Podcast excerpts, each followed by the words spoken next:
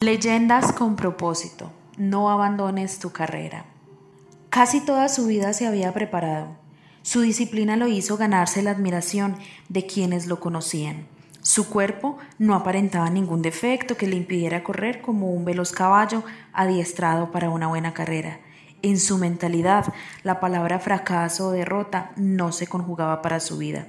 Su espíritu tan fuerte como el que habitó en aquel hombre que vino a la tierra siendo 100% Dios. Era un hecho, sería el primero, obtendría el galardón de oro y una lluvia de reconocimientos que lo catapultarían a nuevos niveles y retos más exigentes. ¿Qué pasó ese día? Sus piernas no respondieron. Tal vez su corazón se iba desgarrando lentamente, así como lo hicieron sus tendones dejándole paralizado apagando el motor que durante años construyó para correr velozmente.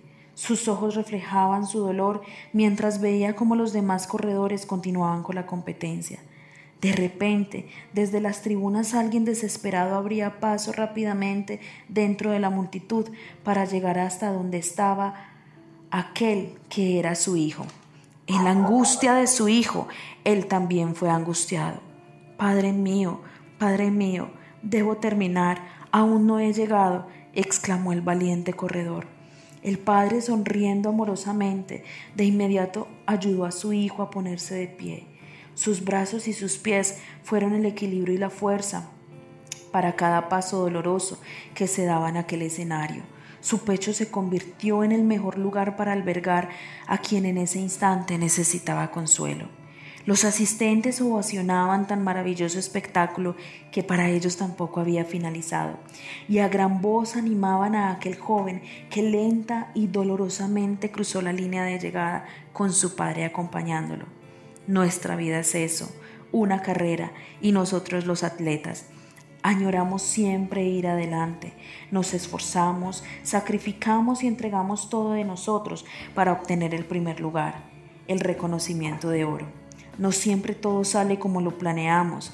El escenario puede no ser el mismo, unas veces más corto, otras veces casi interminable, unas veces plano, otras veces con grandes barreras que vencer.